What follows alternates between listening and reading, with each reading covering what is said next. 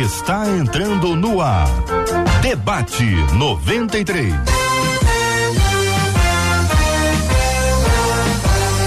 Realização 93 FM. Um oferecimento Pleno News. Notícias de verdade.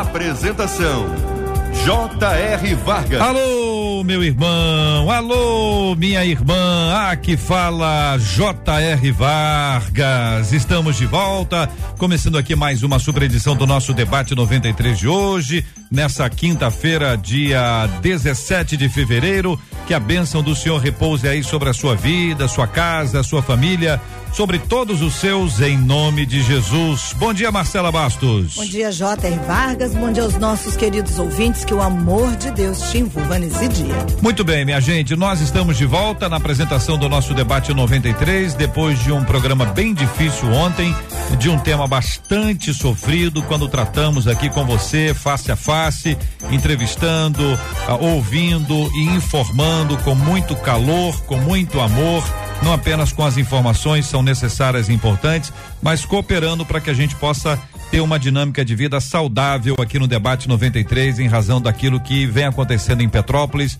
muitas descobertas ainda sendo feitas, um trabalho hercúleo pesadíssimo, nosso carinho aos nossos ouvintes em Petrópolis, aqueles nossos ouvintes que têm parentes, familiares, têm amigos em Petrópolis Daqui a pouquinho a gente vai apresentar mais informações sobre esse assunto e naturalmente será alvo da nossa oração. Se você está em Petrópolis acompanhando a gente, vou pedir a você a gentileza de compartilhar conosco a sua perspectiva sobre o assunto. Como é que você está aí? Onde é que você está? Você está em casa, está trabalhando? O que que você está vendo? O que que você está ouvindo? Para você que mora em Petrópolis, trazendo essa informação para gente na primeira pessoa. É sempre importante que você nos ajude com isso também e eu faço isso com muita gratidão a Deus pela sua vida e certo de que nós estaremos juntos em oração no debate de hoje também. Nos estúdios da 93 FM, a pastora Nadiege Macário. Pastora, bom dia, bem-vinda ao debate 93 de hoje. Bom dia, JR. Bom dia, Marcela, linda. Bom dia a todos vocês, debatedores, aos pastores participantes da mesa debatedora maravilhosa. Como é bom estar aqui com vocês. Benção Sejam puríssima. Obrigado, pastora. Pastor César Carvalho com a gente no estúdio da 93, aqui no querido bairro Imperial de São Cristóvão. Bom dia, bem-vindo, pastor. Bom dia, JR. Uma alegria para mim estar aqui de volta, junto com esses queridos, desejando que de fato seja um tempo de refrigério diante das tragédias que estamos enfrentando. Pastor Paulo Borges Júnior está conosco também no debate 93 de hoje, para nossa alegria. Pastor, como é que vai o senhor? Tudo bem? Bom dia. Graças a Deus, tudo em paz. Bom dia a todos aí. Uma alegria poder estar de volta com vocês, JR, Marcela, pastora Nadiede, meu chegado César. Então é um grande privilégio, creio que vai ser um tempo assim bem proveitoso. Forte abraço a todos aí, nossas orações em favor dos irmãos de Petrópolis. Temos mobilizado pessoas para estar cooperando, ajudando aquilo que está ao nosso alcance aqui. Muito bem, pastorzão. Estamos juntos aqui no Debate 93. Estamos hoje aqui transmitindo pelo rádio 93,3, pelo aplicativo app da 93 FM. Você também acompanha a gente nas redes sociais. Estamos agora com Rios ali no Instagram da 93 FM, da Rádio 93 FM. Dá um pulinho lá, tem uma pesquisa que a gente fez ali, uma pergunta muito importante. Aliás, são duas ou três para que você participe e a sua opinião lá vai ajudar a gente a, a organizar a nossa resposta aqui também, tá bom? Instagram da 93 FM. Estamos transmitindo agora ao vivo, ao vivo agora, ao vivo, pelo Facebook.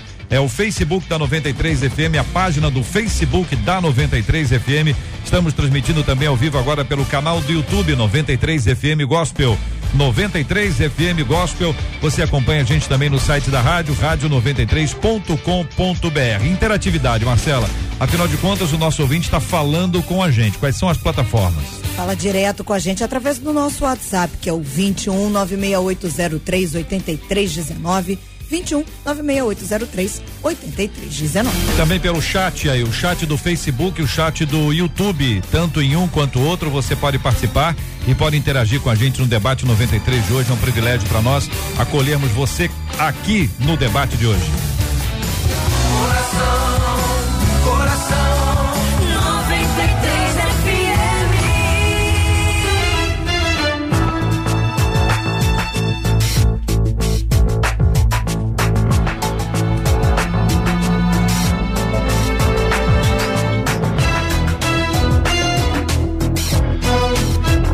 Colossenses capítulo 3, versículos 23 e 24, a Bíblia diz: Tudo quanto fizerdes, fazei-o de todo o coração, como para o Senhor, e não para homens, cientes de que recebereis do Senhor a recompensa da herança.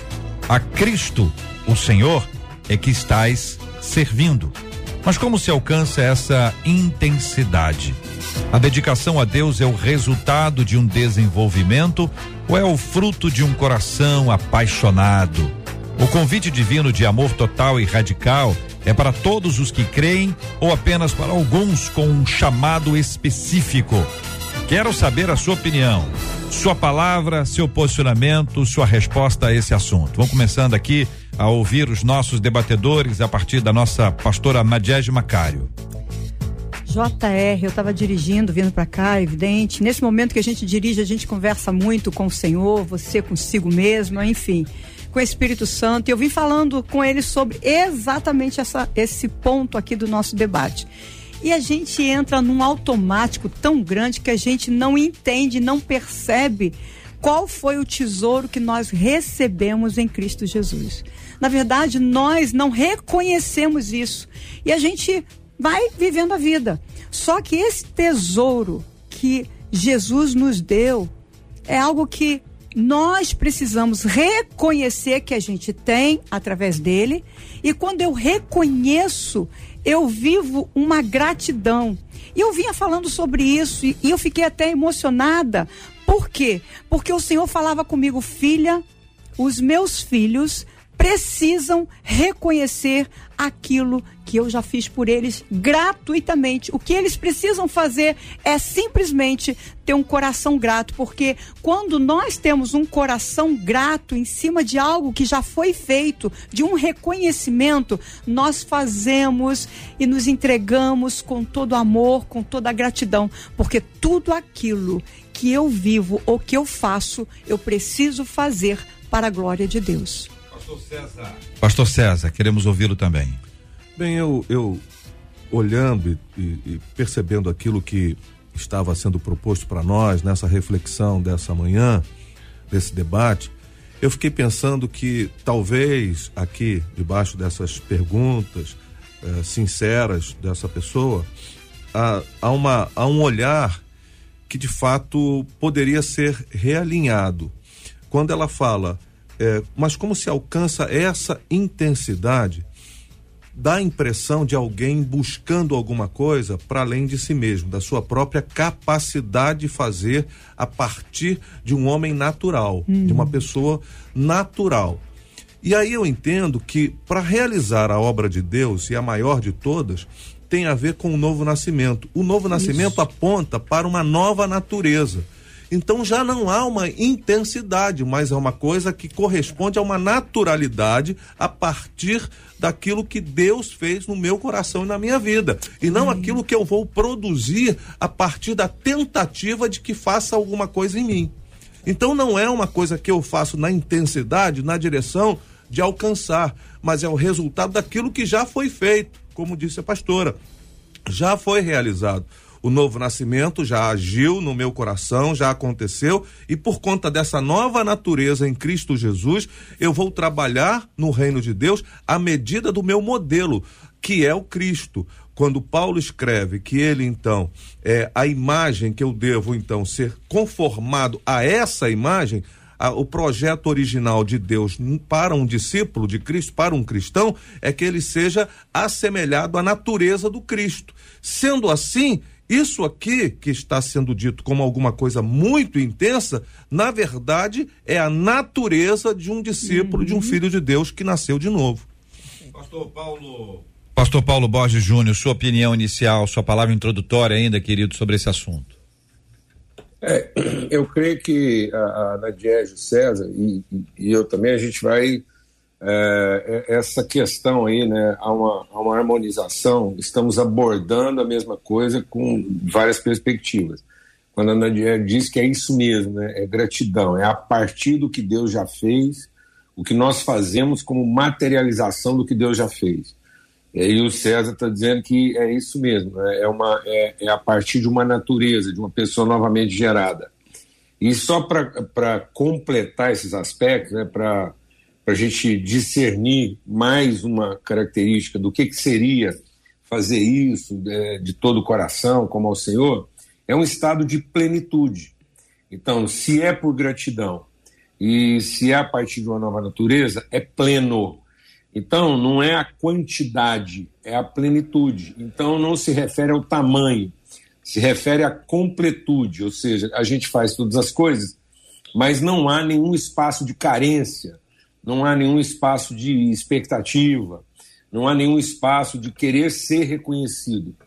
Então, eu creio que as pessoas às vezes pensam que isso, é, o que está falando aí depende do tamanho, como o César disse, a grandiosidade do que eu vou fazer.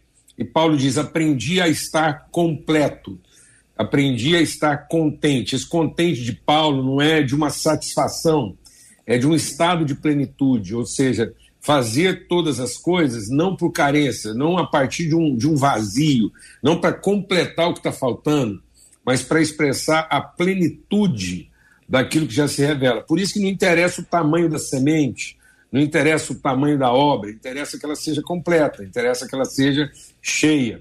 Nesse sentido, a gente até interpreta mal, às vezes, o Salmo 23, que diz: O Senhor é meu pastor e nada me faltará. E a gente pensa que ele nada me faltará no sentido de me faltar alguma coisa. E ali o Senhor é meu pastor no sentido de me tornar uma pessoa completa, uma pessoa plena, que eu cumpra plenamente o meu propósito. Então, uma pessoa em quem não falta coisa alguma para ele ser pleno naquilo que ele faz.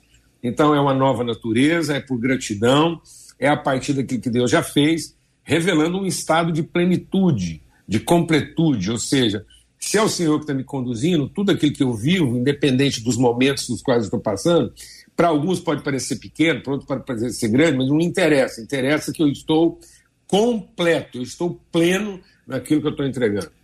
Pegando aqui, queridos e amados, é, Colossenses capítulo 3 e traduzindo um pouquinho desse contexto para o ouvinte que está fora de casa e não consegue ter acesso à Bíblia. A partir do versículo 18, nós temos referência aqui direta a esposas, né? Versículo 19, a maridos. Versículo 20, a filhos. 21, a pais. No 22, a gente começa uma série aqui envolvendo servos, e aí a, eu queria pedir que vocês ajudassem a gente a contextualizar, para ajustar aqui, né? Vou ler o 22. Servos obedecei em tudo ao vosso Senhor, segundo a carne, não servindo apenas sob vigilância, visando não somente agradar homens, mas em singeleza de coração, temendo ao Senhor. Tudo quanto fizerdes, fazei-o de todo o coração, como para o Senhor e não para homens, ciente de que recebereis do Senhor a recompensa da herança. A Cristo o Senhor é que estáis servindo. 25. Pois aquele que faz injustiça receberá em troco a injustiça feita, e nisto não há acepção de pessoas. Trazendo esse relato do texto aqui, apresentando o contexto, essa aplicação imediata, ou a primeira aplicação, a prim aplicação primária, tem a ver com as questões de trabalho, essa questão de serviço, envolve a nossa atividade profissional, envolve a nossa prática na igreja, a nossa vivência religiosa, vivência espiritual. Como vocês aplicam nesse contexto imediato aqui e depois trazendo para outros contextos também, buscando aqui uma hermenêutica sadia? Eu vou me atrever a começar aqui nessa mesa tão célebre, mas eu diria o seguinte: o texto de Colossenses vai falar da vida não é só de um espaço uh, que a gente a gente tem a tendência de, de compartimentar os processos da vida e até traduzi-los de maneira essa parte aqui é espiritual, essa parte aqui é carnal, essa parte. Só que a vida, a dádiva da vida é uma coisa completa, ela é Isso. plena, como já disse o Paulo Júnior. Ela é uma plenitude da, da, da, da maneira de viver. Então, o que Paulo está dizendo à igreja de Colosso é que todos esses processos da vida, seja conjugal, no aspecto esposa, no aspecto marido, no aspecto filho, no aspecto profissional, tudo isso tem que estar, de alguma maneira, submetido àquilo que é o senhorio de Cristo na nossa vida, que só é que a gente só consegue submeter a partir da natureza nova estabelecida na nossa vida. Então não é um aspecto ah, então eu vou ser um excelente profissional, trabalhar para o meu patrão como é, como se estivesse trabalhando para Cristo, mas você é um marido espancador. Essa experiência não existe. Isso aí é uma anomalia. Então, quando Paulo escreve isso, ele está colocando tudo em ambiente de uma, na, uma nova realidade, uma nova natureza, de fato, de quem teve um encontro com o Senhor Jesus. Ou seja, nós poderíamos falar o seguinte: é não fazer para ser, né? Porque muitas pessoas querem fazer, fazer, fazer para ser. Não, não. Não fazer para ser, mas ser para fazer, para executar, para conviver, para trabalhar, para cuidar dos filhos, para cuidar da esposa, para cuidar do marido, para ser um excelente profissional, para respeitar as pessoas, para honrar pessoas, porque conforme ele é, ele está mostrando a essência, ele está transbordando da essência dele, que ele tem em Deus através de Cristo Jesus. Então a gente precisa ser antes mesmo de fazer. Paulo. Então, é, JR, só é Cristo que aqui Paulo está dizendo, é o Senhor, nós trabalhamos para o Senhor que é Cristo, fazer tudo em nome do Senhor Jesus. O nome do Senhor Jesus é Cristo, é nascido Salvador, que é Cristo o Senhor. Esse novo, novo nascimento na personalia, na identidade, na natureza de ser Cristo. Nós somos corpo vivo de Cristo, nós somos a expressão visível encarnada de quem Cristo é se, se Cristo pode ser visto, é, é visto através do seu corpo, né? a, sua, a sua materialidade, a sua, a sua encarnação hoje. Por isso que toda a criação geme espera que os filhos de Deus se revelem. Nesse sentido, eu creio que o texto aqui nos ajuda a resolver uma coisa grave no nosso entendimento em termos de conceituação. Deus é o único ser que não precisava fazer nada para ter o que ele quer e ser quem ele é. No entanto, ele escolheu ser trabalhador. Jesus diz: Meu pai é trabalhador e trabalha até hoje. Então, o trabalho faz parte da natureza expressiva. Trabalho é a forma que Deus encontrou de expressar suas virtudes na medida em que ele entrega quem ele é através do seu trabalho. Mas só é trabalho aquilo que é oferta espontânea. O que não é oferta espontânea, que visa salário, é emprego.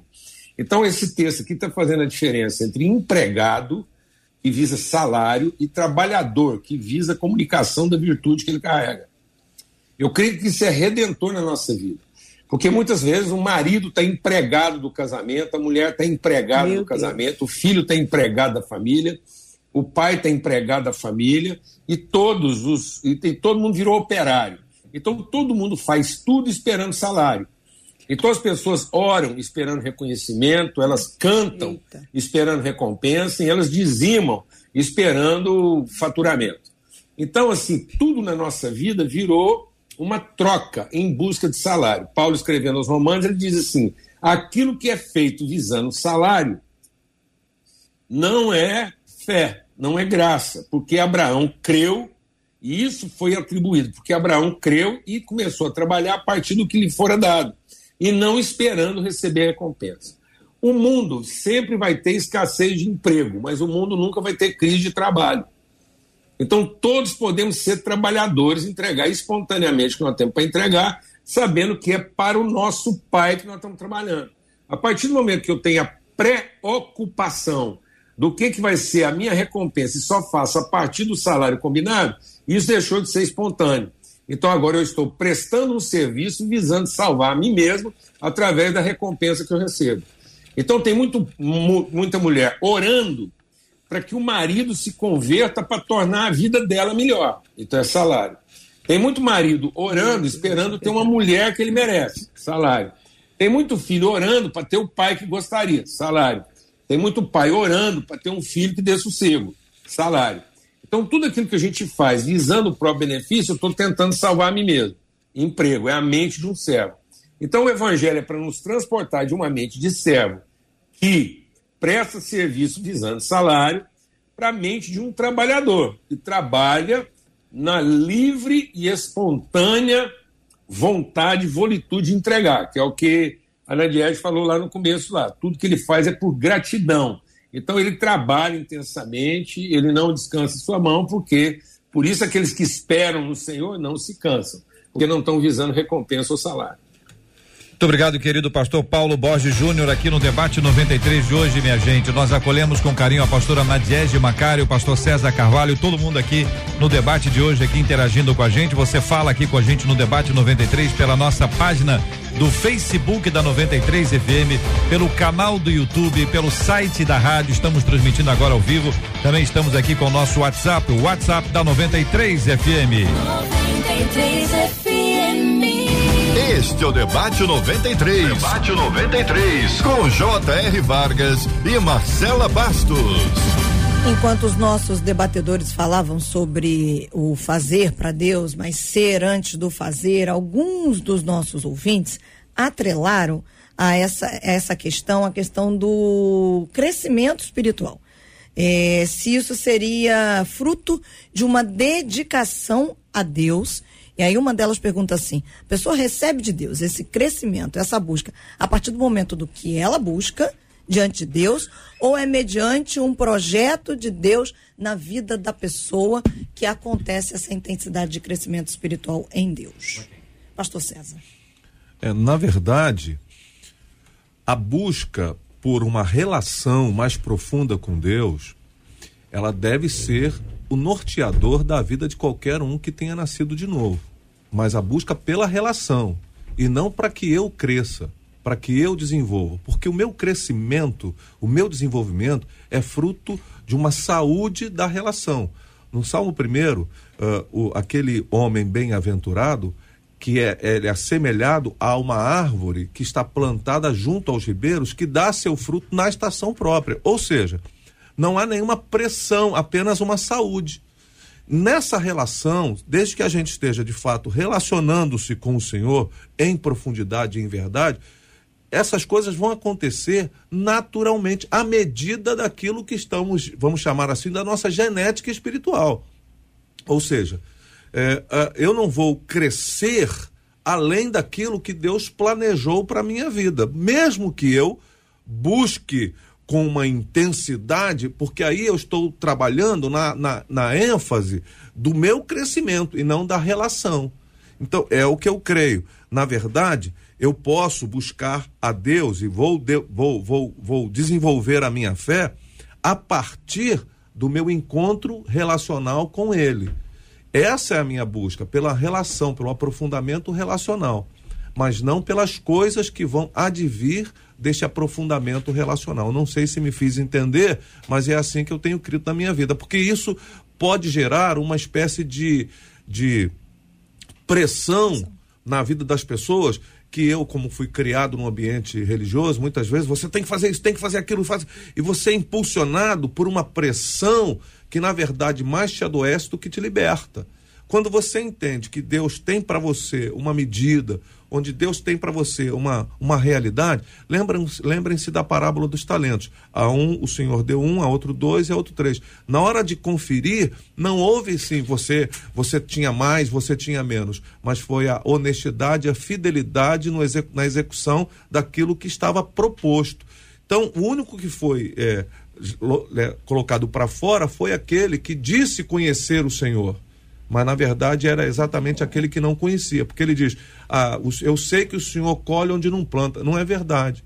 Então, ele enterra o talento exatamente porque ele diz que tem esse conhecimento sobre Deus. E, na verdade, isso sobre o patrão. E na verdade isso não é a realidade da vida. Quando nós aprofundamos na relação com o Senhor, nós entendemos que há de fato uma medida e a gente não vive na, na sanha da comparação. Que eu acho que o que está adoecendo muita gente, inclusive na realidade religiosa, é essa sanha de comparar-se. Ah, por que isso? Por que, que aquele irmão chegou nesse lugar? Por que aquele outro chegou naquele? Por que, que aquele pastor tem tantos discípulos? Por que, que aquele cantor tem vendeu tantos tanto, ou apareceu, teve tantas visualizações, a gente fica se comparando e querendo ver o que, é que eu posso fazer demais. Quando, na verdade, se eu me relacionar, eu vou descansar no projeto e no propósito de Deus para minha vida.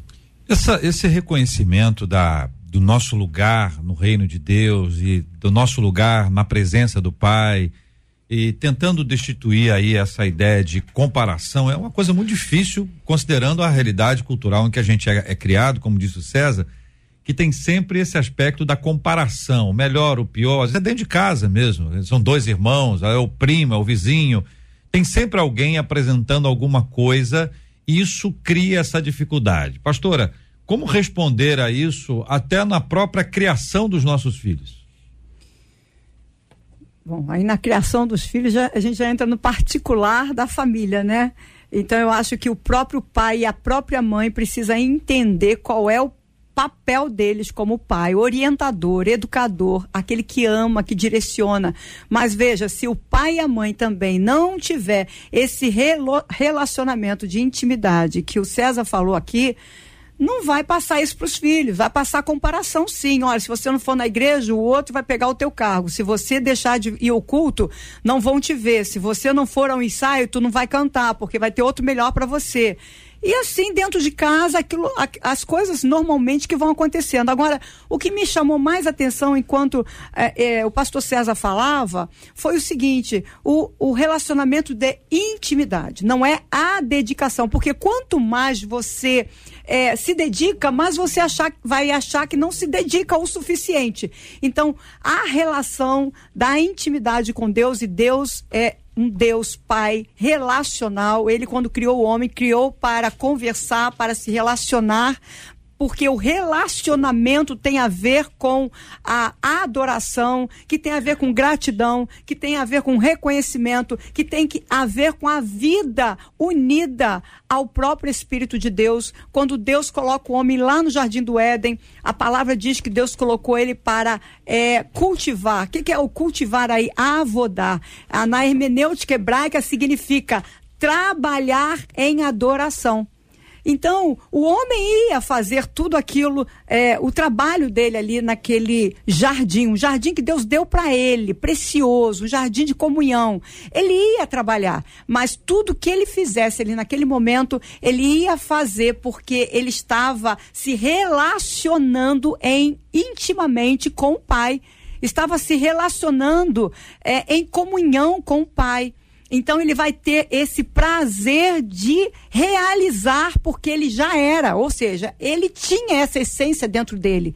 Ele era a, a, a criação de Deus, a essência de Deus. Então ele se uhum. relacionava com aquele que é dono de tudo, com aquele que criou, com aquele que deu vida. Então o que falta na nossa vida hoje, não só na minha, na nossa vida particular, mas é na relação familiar e na, na relação igreja, uma vida de intimidade com Deus, uma vida de propósitos aonde eu me entrego sim na relação com ele para poder então eu fluir para as pessoas ao meu redor. Muito bem, Pastor Paulo, a eu quero perguntar ao senhor uma coisa, está dentro desse assunto, desse parênteses aqui, que envolve a questão de comparação, que está dentro desse contexto que a gente está tá discutindo.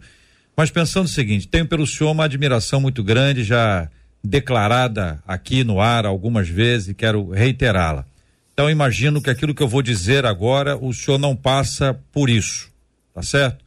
Mas boa parte dos nossos ouvintes passa, por exemplo, de identificar um pastor e outro e achar que esse é mais abençoado do que aquele ah, de olhar para uma igreja e pensar, esta é mais abençoada do que aquela. Estou usando a, a, palavra abençoada para sintetizar, né? Porque podia ser um monte de outras coisas, mas já ouvi aqui histórias, por exemplo, de igrejas que num determinado momento do seu culto, os pastores fazem ali um, um, uma, uma espécie de oração per, pelos membros e aí você tem, às vezes, uma fila que é maior do que outra. Tem uma fila lá que não tem quase ninguém, o que pressupõe alguma coisa, alguma comunicação está sendo feita ali e que aquela comunidade presencial está olhando aquele pastor como mais abençoado, por isso eu quero ir na, na oração dele. E o outro lá, aquele ali, eu acho que não, não sei não, não vou na oração daquele ali não. Ou exemplificando de forma mais simples, vou, vou colocar duas pessoas que, embora tenham sido contemporâneas, a convivência ah, foi mais restrita. Mas imaginemos que tem ali uma mesa, naquela sala está o apóstolo Paulo, naquela sala está o apóstolo Pedro. Alguns poderão querer orar com um e não orar com outro. Alguns vão escolher de acordo com o seu temperamento ou vão escolher de acordo com a sua capacidade. Enfim, essas questões das nossas escolhas relacionadas à perspectiva espiritual e até espiritualizando a nossa escolha naquilo que concerne a liderança, a comunidade ou a ações que tenham a ver com a comunidade da fé, a igreja?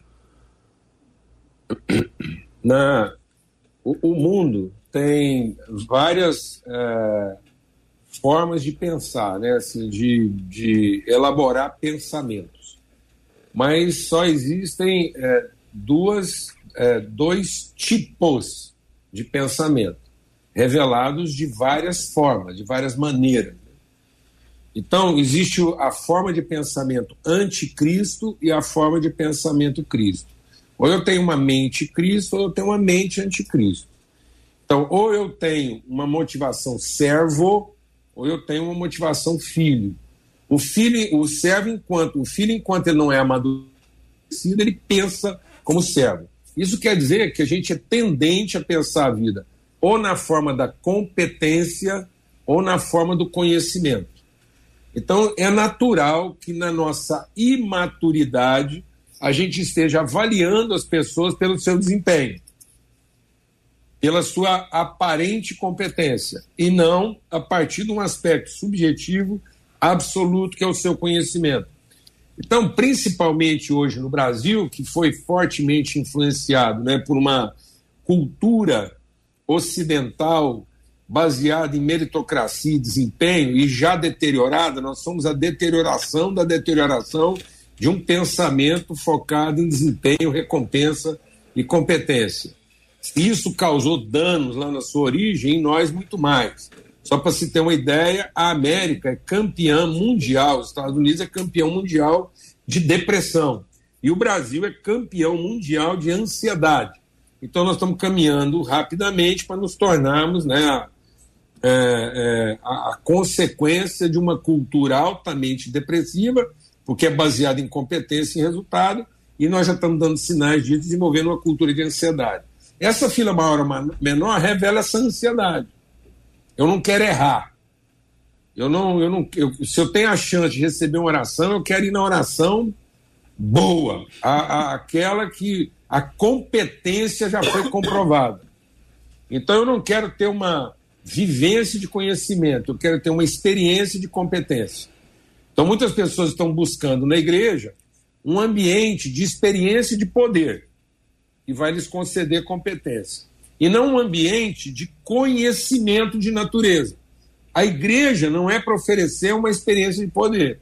A igreja é para garantir um ambiente de conhecimento, em que nós podemos conhecer o pai como pai e os irmãos como irmãos. Então é uma relação, não é um time, não é uma equipe. Então a mesma coisa que você falou aí, da gente querer ir na fila que tem mais gente, é a mesma coisa que você montar uma equipe e você procurar os melhores profissionais porque você não quer gastar tempo transmitindo conhecimento, você quer gastar tempo explorando competências. Então, isso é a mente de um servo e a mente de um filho. Resumindo, o que, que acontece? Porque você começou a conversa falando lá, como é que a gente faz com os nossos filhos, uma cultura assim e tal? É simples. O diabo não tirou de nós a, a ideia da divindade. O diabo não nos enganou tirando Deus da nossa vida ele só garantiu que ele estivesse no fim e não no princípio. Então, a partir do momento que eu percebo Deus no fim, Deus passa a ser minha expectativa. Se Deus estivesse no princípio, ele é a minha perspectiva. Então, vamos olhar para os nossos filhos. Quem são nossos filhos? São filhos de Deus, que são entregues a nós, para que possam aprender a conhecer a Deus conosco, ou são nossos filhos, que nós temos que ter a competência de fazer tudo certo para que Deus os salve. Então nós estamos fazendo tudo para que os nossos filhos sejam salvos por Deus, ou nós estamos fazendo tudo para que os filhos de Deus sejam ensinados por nós. Então nós estamos criando os nossos filhos como se a gente tivesse que fazer a coisa certa para no fim Deus salvá-los, que Deus salve os nossos filhos. E não fazendo a coisa boa para que os filhos de Deus entregues à nossa responsabilidade possam conhecê-lo assim como a gente conhece. E aí Assim tem pai mais abençoado, pai mais menos abençoado, quem tem mais dinheiro é mais abençoado, quem tem menos. E aí nós não estamos preocupados em conhecimento, nós estamos preocupados em competência. Nós estamos formando os nossos filhos para serem competentes e não para serem conhecedores. Muito bem, com a gente no debate 93 de hoje, para nossa alegria, pastor Paulo Borges Júnior, aqui a pastora Madiege Macário, pastor César Carvalho Estamos interagindo com você que está nos acompanhando aqui no debate 93 de hoje. Estamos aqui na nossa transmissão agora ao vivo, ao vivo agora, hein, minha gente? Facebook da 93, canal do YouTube da 93 FM, site da rádio. Estamos transmitindo pelo rádio em 93,3, também pelo nosso aplicativo, o app da 93 FM. Marcelo, agora há pouco eu pedi os nossos ouvintes que moram na região de Petrópolis, né?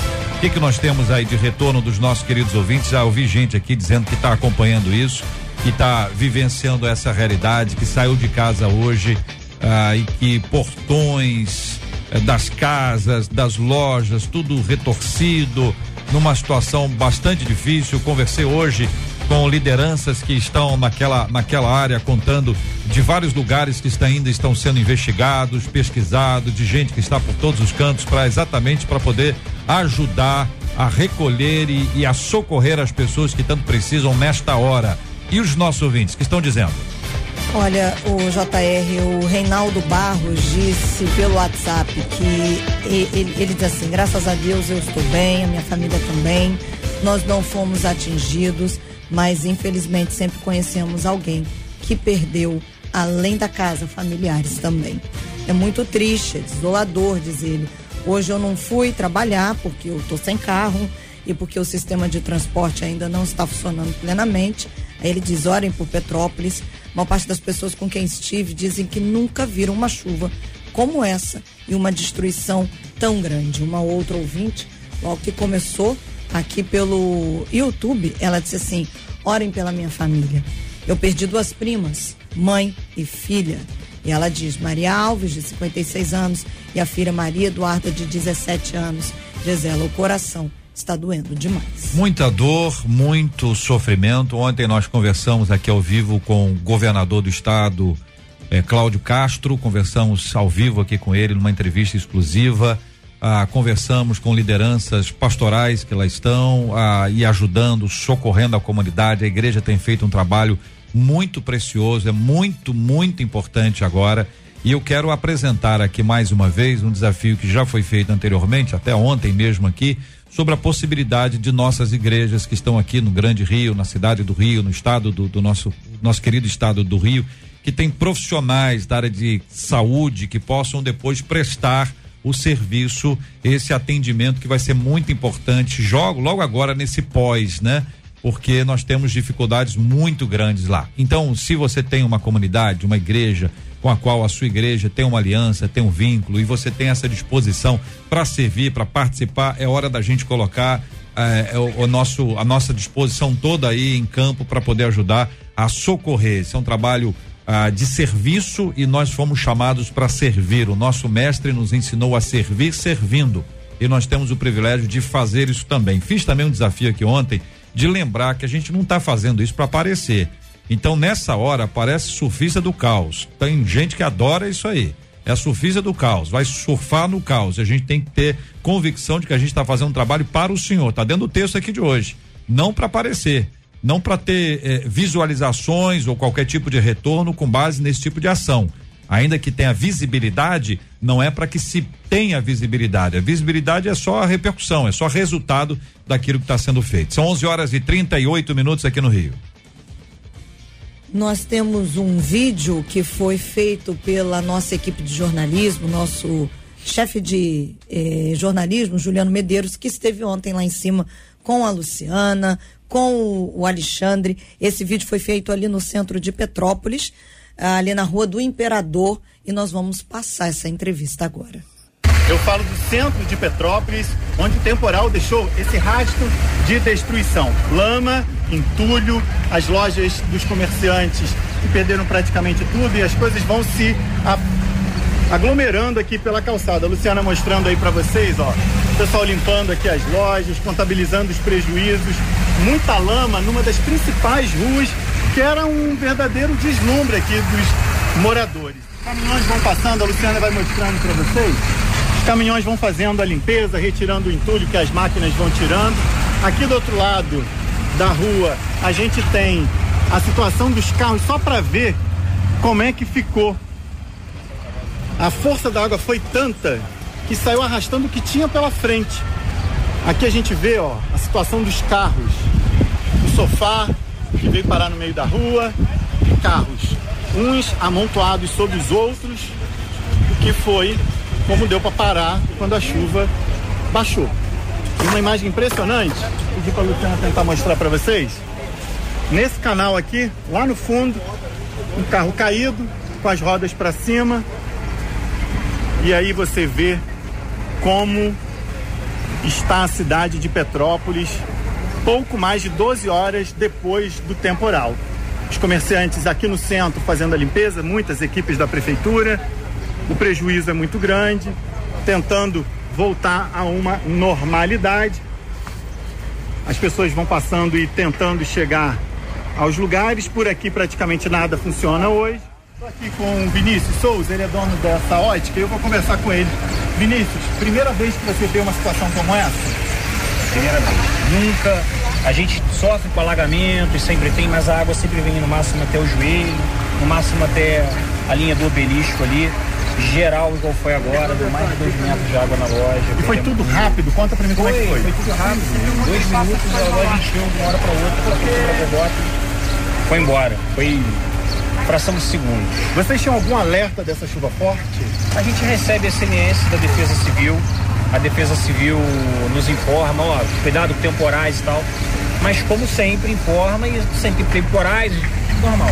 Igual a essa nunca existiu. Quando a água começou a subir, qual foi a reação de você, dos funcionários, do pessoal aqui na rua? A primeira coisa do, do pessoal da rua, alguns procurando abrigo, a gente abrigou alguns pedestres que estavam aqui, que estavam esperando com a gente ali.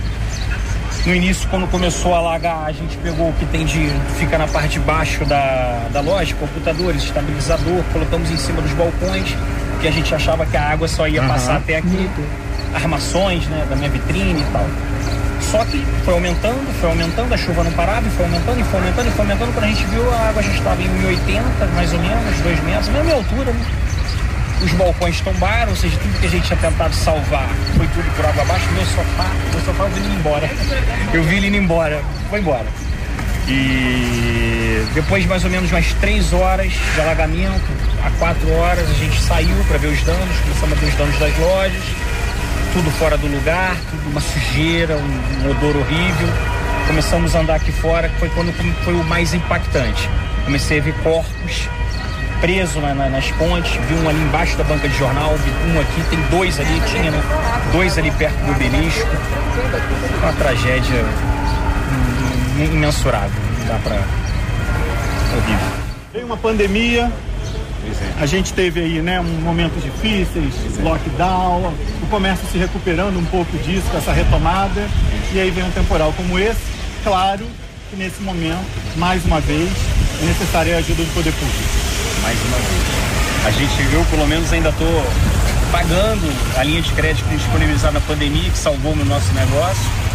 Ainda estamos no meio do pagamento e agora espero alguma coisa similar que nos ajude a reconstruir manter os empregos, trabalhar, né? Agradecer pela Obrigado. entrevista, Deus abençoe aí, que ele possa realmente traçar caminhos e possibilidades para que essa situação seja a menor possível ao longo dos próximos dias.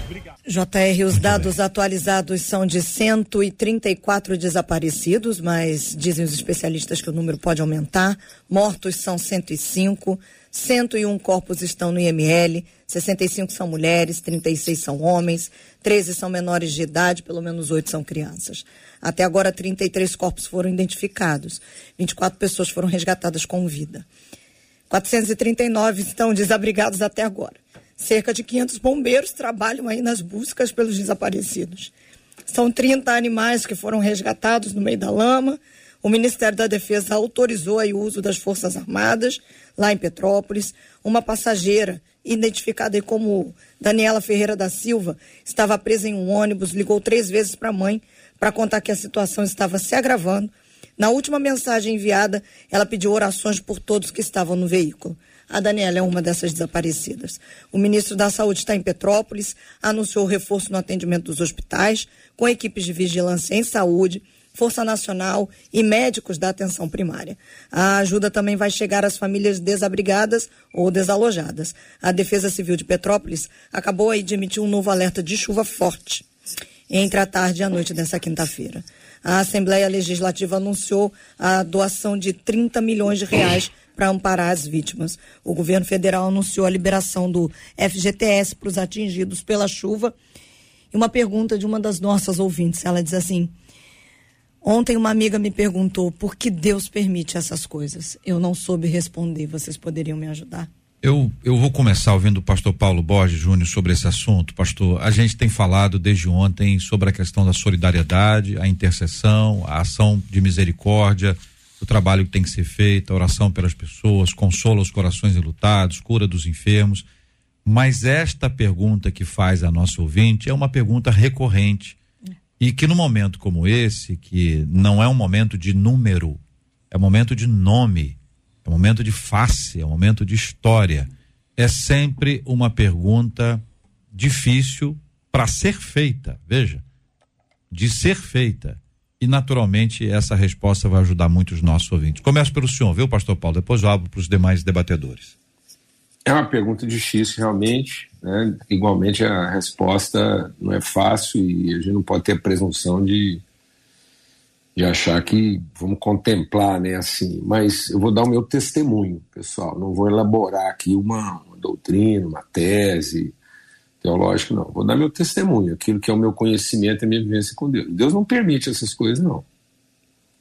Isso tudo está acontecendo em desobediência à vontade de Deus.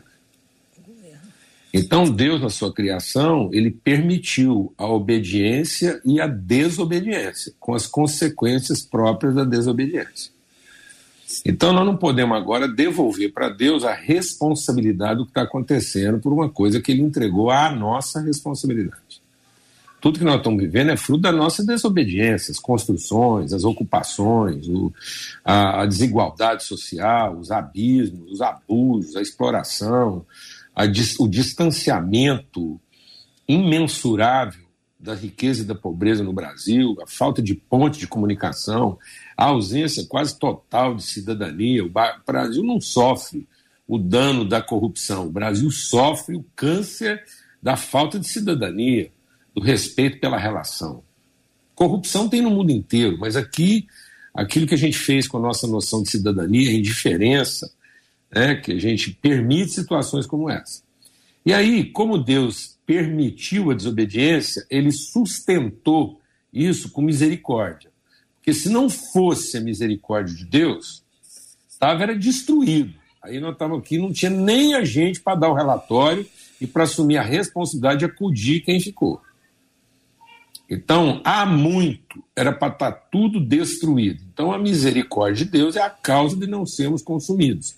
Então, há uma sustentação de misericórdia para que a gente se arrependa de continuar vivendo a vida como nós estamos vivendo, permitindo essas coisas como nós permitimos, e depois, quando a tragédia acontece, a gente devolver essa responsabilidade para Deus, sempre que ela sempre foi nossa.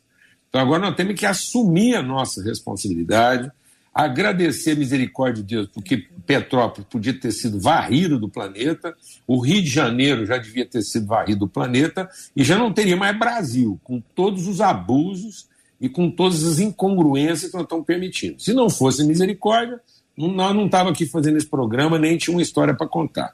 Mas a misericórdia de Deus garante um mínimo de condição para que a gente, em sofrendo dano, tenhamos condições de ensinar os nossos filhos para que todos possamos assumir a responsabilidade e, quem sabe, viver uma cidade mais justa. César. A perspectiva do, do Paulo é, de fato, é, responde à questão nesse sentido. Mas eu, eu vou para antes da questão, por que nós questionamos? É, há, há uma natureza na vida da igreja eu entendo a resposta dele, para mim, absolutamente coerente, completamente verdadeira, e é isso mesmo.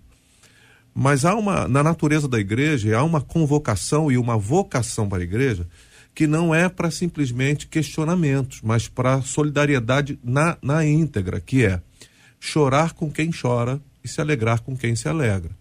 Então, ao invés da gente ficar perguntando uh, por que Deus ou quem foi, quem é o responsável, e tentando encontrar culpados para o acontecido, o meu papel enquanto homem de Deus, enquanto igreja, é chorar com essas pessoas, é chorar com aqueles que estão chorando, é de fato fazer a minha parte de alguma forma, é tentar dividir entre com os meus irmãos aquilo que me sobrou nas mãos, porque não, não estou ajudando. Isso eu aprendi muito com o Paulo. Não estou ajudando eh, as pessoas de Petrópolis, mas os meus irmãos que estão vivendo em Petrópolis. Então, se eu tenho alguma coisa, vou tentar fazer chegar nas mãos dos meus irmãos lá. Então, esse lugar de perguntar talvez seja um lugar é, é, de, uma, de uma carência da própria relação. Porque quando a gente de fato tem uma relação profunda com o Senhor, de intimidade, a gente não vai assumir o lugar do questionador, mas a gente vai assumir o lugar do supridor, daquele que abre o coração, daquele que generosamente, na medida daquilo que tem, reparte com seus irmãos e chora as lágrimas junto com os seus. Eu, sincera, sinceramente, eu estou aqui muito mexido, porque eu já estava vivendo essa, essa, esse momento muito difícil de Petrópolis e acompanhando isso, e mobilizando alguns irmãos para a gente ajudar e fazendo alguma coisa. Quando recebi ontem à noite, às 10 da noite, a última notícia que recebi de uma criança que, da, da, da, minha relação, no sentido, não é da igreja local, mas da minha relação em Jacarepaguá, que aos três anos foi atropelada e partiu assim, numa, numa tremenda questão. E eu conheço os pais dessa criança. A gente fica sem saber o que dizer para isso, para eles. E a única coisa é, eu tô, tô aqui para chorar com esses pais, chorar com esses avós e, e, e, e nessa dimensão evitar as questões e, e partir para a relação, assim, para deixar que a lágrima corra e fazer alguma coisa na direção desses que estão sofrendo. É, eu entendo as perguntas, entendo mesmo. Eu as faço para mim algumas vezes mas eu creio que a gente tem que sair desse ambiente de questão e partir para o ambiente da relação é, solidária, que, que se importa, que chora e que vai buscar. De, depois a gente uhum. encontra alternativas. Antes da gente ouvir a pastora, é, pastor César, que a graça do Senhor seja com o Senhor, com a família, que haja consolo, que seja o Senhor e a família alvos da oração do nosso povo de Deus nessa hora e a gente que está aqui presencialmente essa é a realidade da vida de cada um de nós, ter sempre alguém próximo a gente passando por lutas e a gente tem que ter a disposição, a disponibilidade para servir, para ajudar, para abençoar. Que Deus fortaleça, meu irmão. Amém. Pastora Nadiege. Realmente é uma, é uma situação muito dolorida, triste. A gente que já passou, como eu passei em Friburgo, aquela época eu estava no ápice, no local que foi o ápice do problema, que foi o Campo do Coelho. Ficamos do, dois dias ali totalmente ilhados e só socorrendo pessoas e tragédias e tragédias e tragédias. Então, quando ontem nós subimos dessa tragédia ali em Petrópolis, eu e meu marido é, ficamos realmente. Eu tô eu fico trêmula porque a gente fica mexida, né? Porque a gente sente, passa e sente o cheiro de tudo ali naquele momento. Então, a gente imagina que essas pessoas estão sofrendo e sofrendo muito. É uma dor que só quem passou sabe o que verdadeiramente é. Agora, nós naquele tempo, pessoas sabiam que nós éramos ali crentes, né? E alguns vizinhos perguntavam para a gente por que, que Deus deixou isso, por que, que o seu Deus deixou isso acontecer. Deus não é aquele que ama, Deus não é aquele que guarda, por que, que deixou acontecer isso com o meu vizinho, com a minha vizinha, com aquela criança?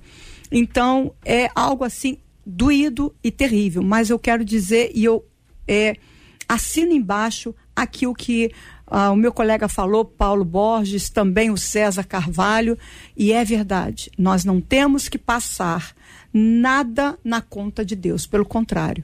Nós precisamos, neste momento, entender o que está acontecendo, o que aconteceu, chorar com os que choram, como foi dito, mas também é, entender que o homem foi criado para governar e ele deixou de governar para somente é, retirar e desobedecer.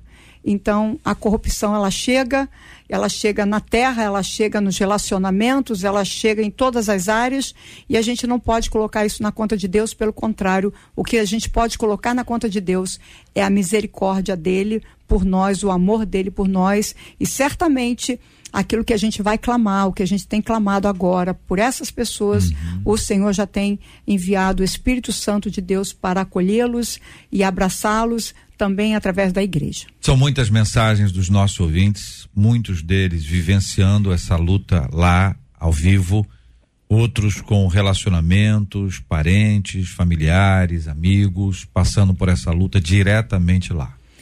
A Janaína Simonetti no Facebook disse: Eu moro aqui em Petrópolis, a cidade está virada de cabeça para baixo. São muitos os desaparecidos, dói a perda, são famílias inteiras que morreram. Nas próximas horas, diz ela, nós estamos em alerta e com medo para uma forte chuva. Está tudo parado, nada funciona, tem bairros sem luz e água e telefone. O povo está sofrendo muito. Eu peço orações pelas vítimas e que Deus nos proteja. É, nós oramos por aqueles que estão enfermos, oramos por aqueles que estão em situação de risco, ainda correndo riscos gravíssimos. Existem várias escolas com crianças, com adultos, pessoas sendo acolhidas em outros locais, imagino que também igrejas que estejam com suas portas abertas, acolhendo as pessoas, aqueles que foram eh, vitimados aí, a gente usa diversas terminologias mais leves, né, até fundamentadas nas escrituras, chamadas à presença de Deus. Ah, por essas pessoas nós não mais oramos, nós oramos por aqueles que estão ali na batalha, alguns internados ou alguns vão passar por exames nas próximas horas. Então é um estado em que a gente precisa de estar com muita sintonia. E aí a gente tem uma tendência a gente passa por várias estações. Uma estação é, meu Deus, que absurdo, que loucura, que que é? Nunca vi. Daqui a pouco a gente pensa, que isso, hein? A terceira etapa a gente desconecta, porque diz assim, não, tá pesado demais. Não quero mais ouvir sobre esse assunto. E é exatamente quando a gente desconecta disso, da dor do outro, que a gente desconecta da própria oração. Né? De chorar com os que choram, ah, de carregar as cargas uns dos outros, de caminhar junto com a pessoa que mais precisa. São 11 horas e 56 minutos no Rio de Janeiro. 93 FM. Quero agradecer os nossos queridos debatedores presentes no debate 93 de hoje. Pastor Paulo, a Wanda Mariana disse assim: Obrigada, pastor, por acalentar o meu coração com uma resposta que eu buscava. O porquê das minhas primas terem partido de uma forma tão cruel. O senhor foi usado por Deus para trazer essa resposta para mim. Obrigada, pastor. Amém, graças a Deus. Eu só queria aproveitar, bem brevemente, o JR, há muita mobilização no pessoal aí, mas para quem está longe, porque o programa vai para pessoas de outro estado, às vezes até fora, a Aliança Evangélica está com a mobilização nacional e fora. Tem que entrar lá no site da Aliança Evangélica, que é um, é um, é um movimento né, de unidade da igreja, esforço comum das, das várias é, congregações e comunidades. Então, há uma mobilização no sentido de direcionar recursos de maneira adequada, própria, responsável, diligente. Então, pessoas de outro estado, de outro lugar, que quiserem né, contribuir, participar, encontrar formas de cooperar com os irmãos aí de Petrópolis, então pode entrar lá no site da Aliança e está disponibilizado lá. Pastor César, uma das nossas ouvintes aqui pelo YouTube, logo assim que vocês estavam começando, falando, ela disse assim: Eu agradeço a Deus pela vida dos nossos debatedores, porque eles são muito usados por Deus para nos orientar. Obrigada, pastor. Bem, é um privilégio, de fato, entender esse canal e esse programa como uma, uma po possibilidade de levar uma palavra que conforte, que também confronte e que traga transformação. Eu me sinto, sinceramente, um privilegiado em poder estar aqui com, com vocês, assim, na dinâmica que vocês têm aqui, é uma bênção para minha vida. Vocês vão me permitir duas coisas aqui. Uma delas, é, a gente tem ouvido o Paulo Júnior aqui no debate, ele é um amigo caro e vai estar conosco na segunda-feira, próxima segunda-feira, na Igreja Nova Vida de Jacarepaguá, do querido Bispo André Rangel. Nós vamos estar de manhã, uh, num café, depois um almoço, depois uma tarde. Vai ser um dia maravilhoso se alguém que estiver ouvindo quiser participar, é só entrar no site igrejanv.com, NV de Nova Vida, igrejanv.com e lá tem todas as informações para que você participe. E a segunda coisa que eu preciso falar, JR, Marcela e todos os outros irmãos, é que hoje meu, meu sogro, Paulo Rosa, e minha sogra Valbinéia fazem 60 anos de casado. Parabéns. Eu não sei quem deles merece uma estátua mas que merecem, merecem. E assim, eu queria mandar um beijo para eles, dizer que Deus os abençoe, os preserve e que a vida frutífera deles eh, de fato impactou tanta gente, inclusive o meu coração, quando eles me deram a filha dele, deles a, a especial, a minha querida Núbia, para a gente construir uma, uma vida juntos. Deus os abençoe, Deus os recompense, em nome de Jesus. Obrigado. Amém. Um beijo especial para o sogro e para a sogra. Pastora Anoêmia Marques disse assim: Bom dia aos debatedores, eu amo esse debate. Muito obrigada, viu, pastora? Você ama o debate, nós também amamos estar aqui, certamente aprendemos bastante e amamos servir ao Senhor. Então é muito importante que nós possamos nos doar a cada dia, a cada tempo. Então que Deus abençoe a todos vocês, ouvintes, abençoe essa rádio transborde cada vez mais através de você, Marcela, de você, JR, de cada um de vocês, debatedores também, que sempre estão aqui. Amém. JR, encerro com a fala de uma das nossas ouvintes pelo YouTube. Ela disse assim: Eu moro em Xerém. Ontem eu olhei pela minha janela em direção à Serra de Petrópolis e chorei, porque senti como se toda a tragédia tivesse acontecido no quintal da minha casa. Oremos por Petrópolis, diz ela. Esse é o nosso desafio aqui agora. Vamos orar com o pastor César. Vamos pedir ao Senhor que, por sua graça e misericórdia, ele venha trazer força a Bíblia diz que o Senhor é quem multiplica as forças daquele que não tem nenhum vigor.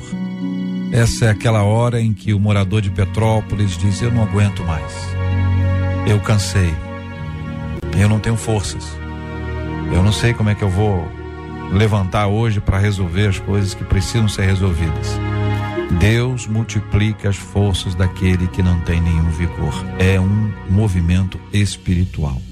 Nós vamos clamar ao Senhor por isso Vamos continuar a orar pela cura dos enfermos, consola os corações enlutados, pelo povo querido de Petrópolis. Vamos orar por aqueles que estão ansiosos hoje e ficaram com muito medo, estão temerosos de acontecer alguma coisa, ou mesmo têm relacionamento, parentes que moram em áreas muito, muito perigosas e não têm condições de fazer outra coisa que não continuar como está. Que Deus nos ajude, que nós possamos agir que Ele tenha misericórdia de nós. Vamos orar, igreja. Vamos orar, povo querido. Vamos orar, família 93.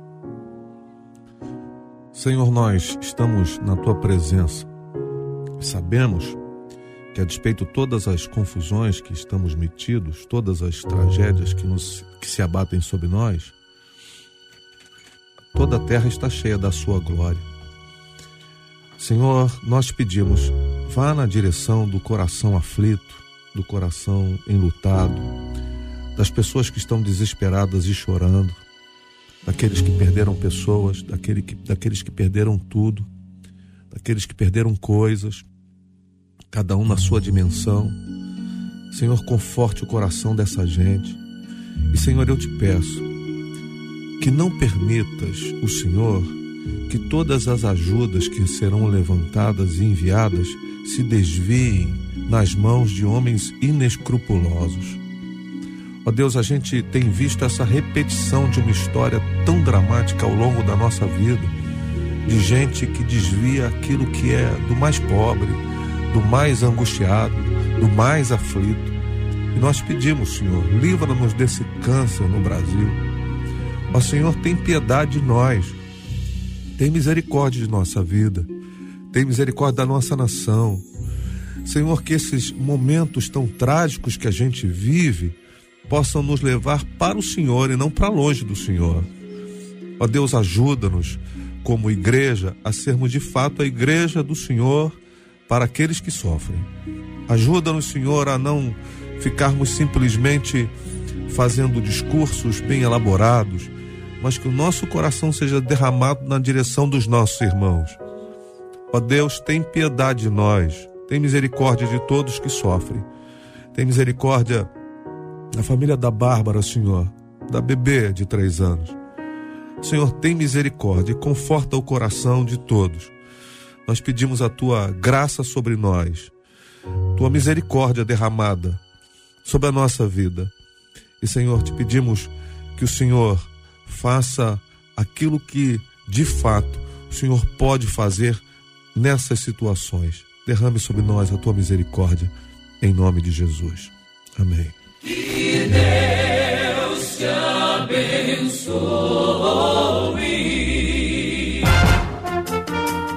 Você acabou de ouvir Debate 93.